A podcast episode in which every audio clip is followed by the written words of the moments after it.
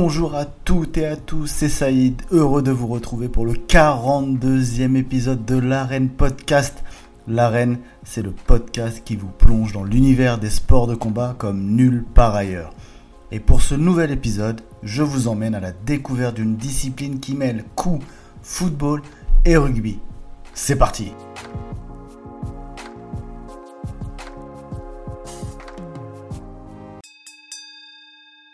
Le calcio storico.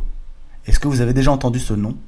Eh bien, le calcio storico, qui est aussi appelé calcio florentin, est considéré comme un des sports les plus dangereux et brutaux qui existent sur la planète.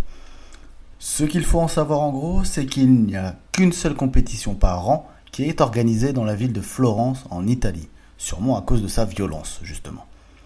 Le calcio storico se joue avec deux équipes de 27 joueurs aucun changement n'est autorisé pour les joueurs blessés ou expulsés.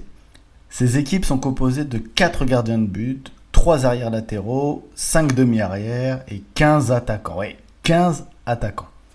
Le capitaine et le porte-drapeau se trouvent au centre des cages et ils ne participent pas activement au jeu, mais peuvent donner les consignes tactiques de leurs équipes et agir occasionnellement comme arbitre, principalement pour calmer leurs joueurs ou pour arrêter les bagarres. Après s'être affrontés lors de deux matchs d'ouverture, les deux vainqueurs du classement général se qualifient pour la finale annuelle le 24 juin, jour de la fête de la San Giovanni, la Saint-Jean en France, le saint patron de Florence. Pour l'historique, la création du calcio storico reste floue, mais dans l'Empire romain, les légionnaires jouaient ce qu'on en appelait le et du latin. C'est une pratique qui partage de nombreux points communs avec le calcio euh, médiéval et contemporain de Florence, par son côté violent, sans véritable règle.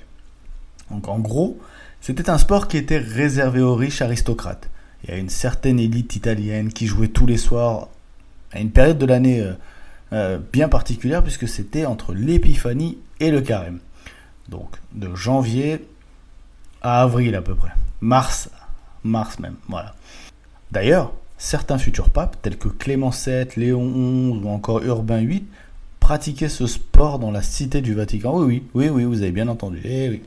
Alors, ce qu'il faut savoir, évidemment, sport violent, qui dit violent, dit blessure grave, euh, de nombreux décès. Pendant des décennies, ça a été le cas. Et, pendant longtemps, afin d'encourager les spectateurs à parier de l'argent ou des biens, des taureaux étaient même lâchés dans l'arène pour rajouter du suspense et de la violence. Ouais, ouais, oui, oui, c'est vrai.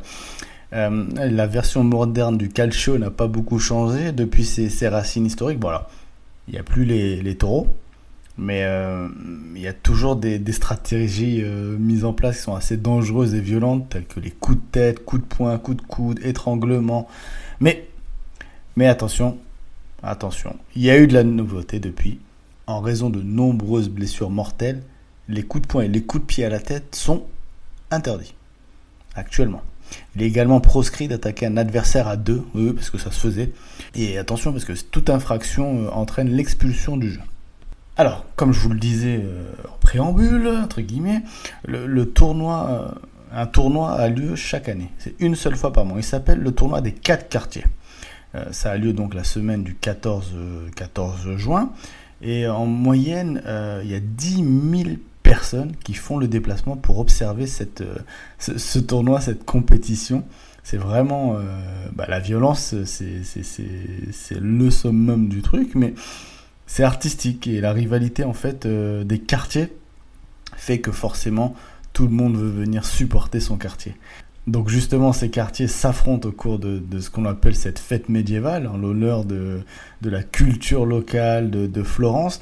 On a les Bianchi, les Blancs, de Santo Spirito, les Azzurri, les Bleus, de Santa Croce. Vous m'excusez les, fans italiens pour mon accent. Vous pourrez me corriger en message ou en vocal, il n'y a aucun souci.